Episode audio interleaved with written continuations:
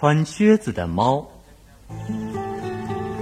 有个磨坊主，他有三个儿子。磨坊主死后，留下了一个磨坊、一头驴子和一只猫。大儿子霸占了磨坊，二儿子牵走了驴子，小儿子汉斯只拿到了一只猫。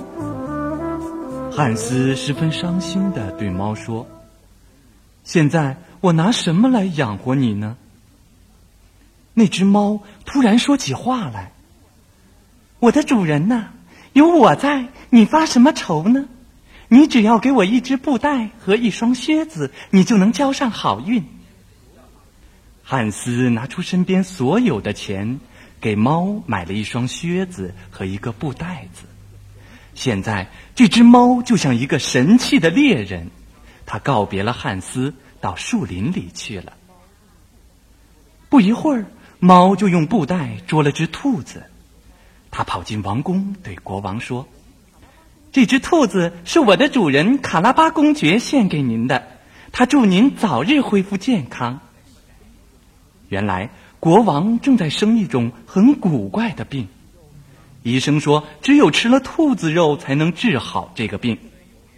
但国王手下没人能打到兔子。国王吃了兔子肉，病果然好了。他很感谢卡拉巴公爵。穿靴子的猫经常用卡拉巴公爵的名义给国王送各种各样别人打不到的猎物，什么鹌鹑啦、狐狸啦、野鸡啦。国王很想当面酬谢卡拉巴公爵，可是每次国王只要一问起卡拉巴公爵住在哪里，猫就一溜烟儿的跑掉了。有一天，猫对汉斯说：“主人呐，今天你得听我的话，到河里去洗澡，你的好运气来了。”汉斯听从猫的吩咐，跳到河里去洗澡。汉斯刚跳到河里，猫就把他的衣服啊、鞋子啊、帽子啊扔到另一条河里去了。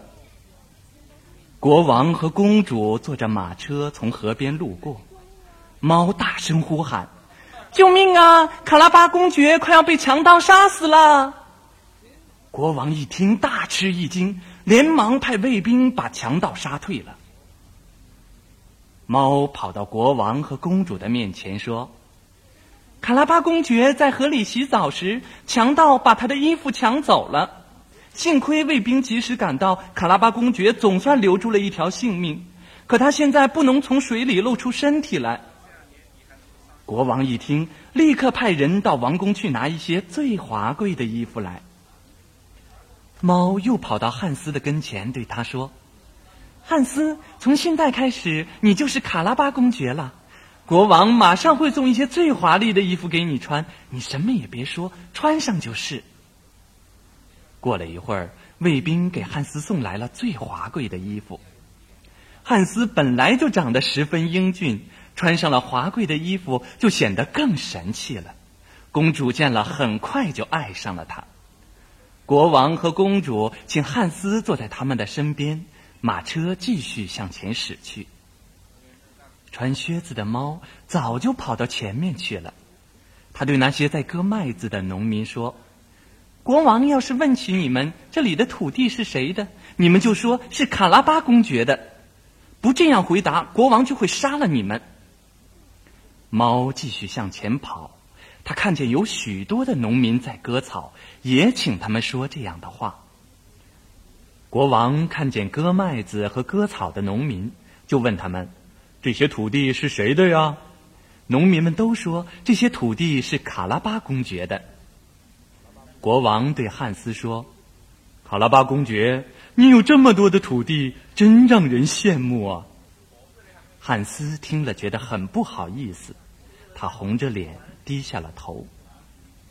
国王看见前面有一座非常漂亮的城堡，就问汉斯：“卡拉巴公爵，那座城堡是你的吗？”汉斯刚想说不是，猫抢着对国王说：“这座城堡当然是卡拉巴公爵的。这座城堡里住着一个巫师，经常做一些害人的事。当地的老百姓都很怕他。猫跑进城堡里，很有礼貌的对巫师说：“卡拉巴公爵向你问好。”巫师听了很高兴。猫接着说：“听说你能变成任何东西，我有点不相信。”巫师一听很生气，就变成了一只巨大的狮子。猫故意吓得大声尖叫，并哀求巫师不要吃它。巫师见猫这么害怕，就变了回来。真没想到你这么厉害，不过我不知道你会不会变成小动物。巫师嘿嘿一笑，立刻变成了一只非常非常小的小老鼠。猫像闪电一样扑上去，把老鼠咬死，一口就吞掉了。国王的马车来到城堡时，猫已经在门口迎接他们了。国王看见这样雄伟壮丽的城堡，惊得目瞪口呆。他对汉斯说：“你是这样能干和富有，而且一点不像其他有钱人那样爱吹嘘。我愿意把女儿嫁给你。”汉斯和公主在城堡里举行了隆重的婚礼，国王还把自己的王位让给了汉斯，穿靴子的猫也做了大臣。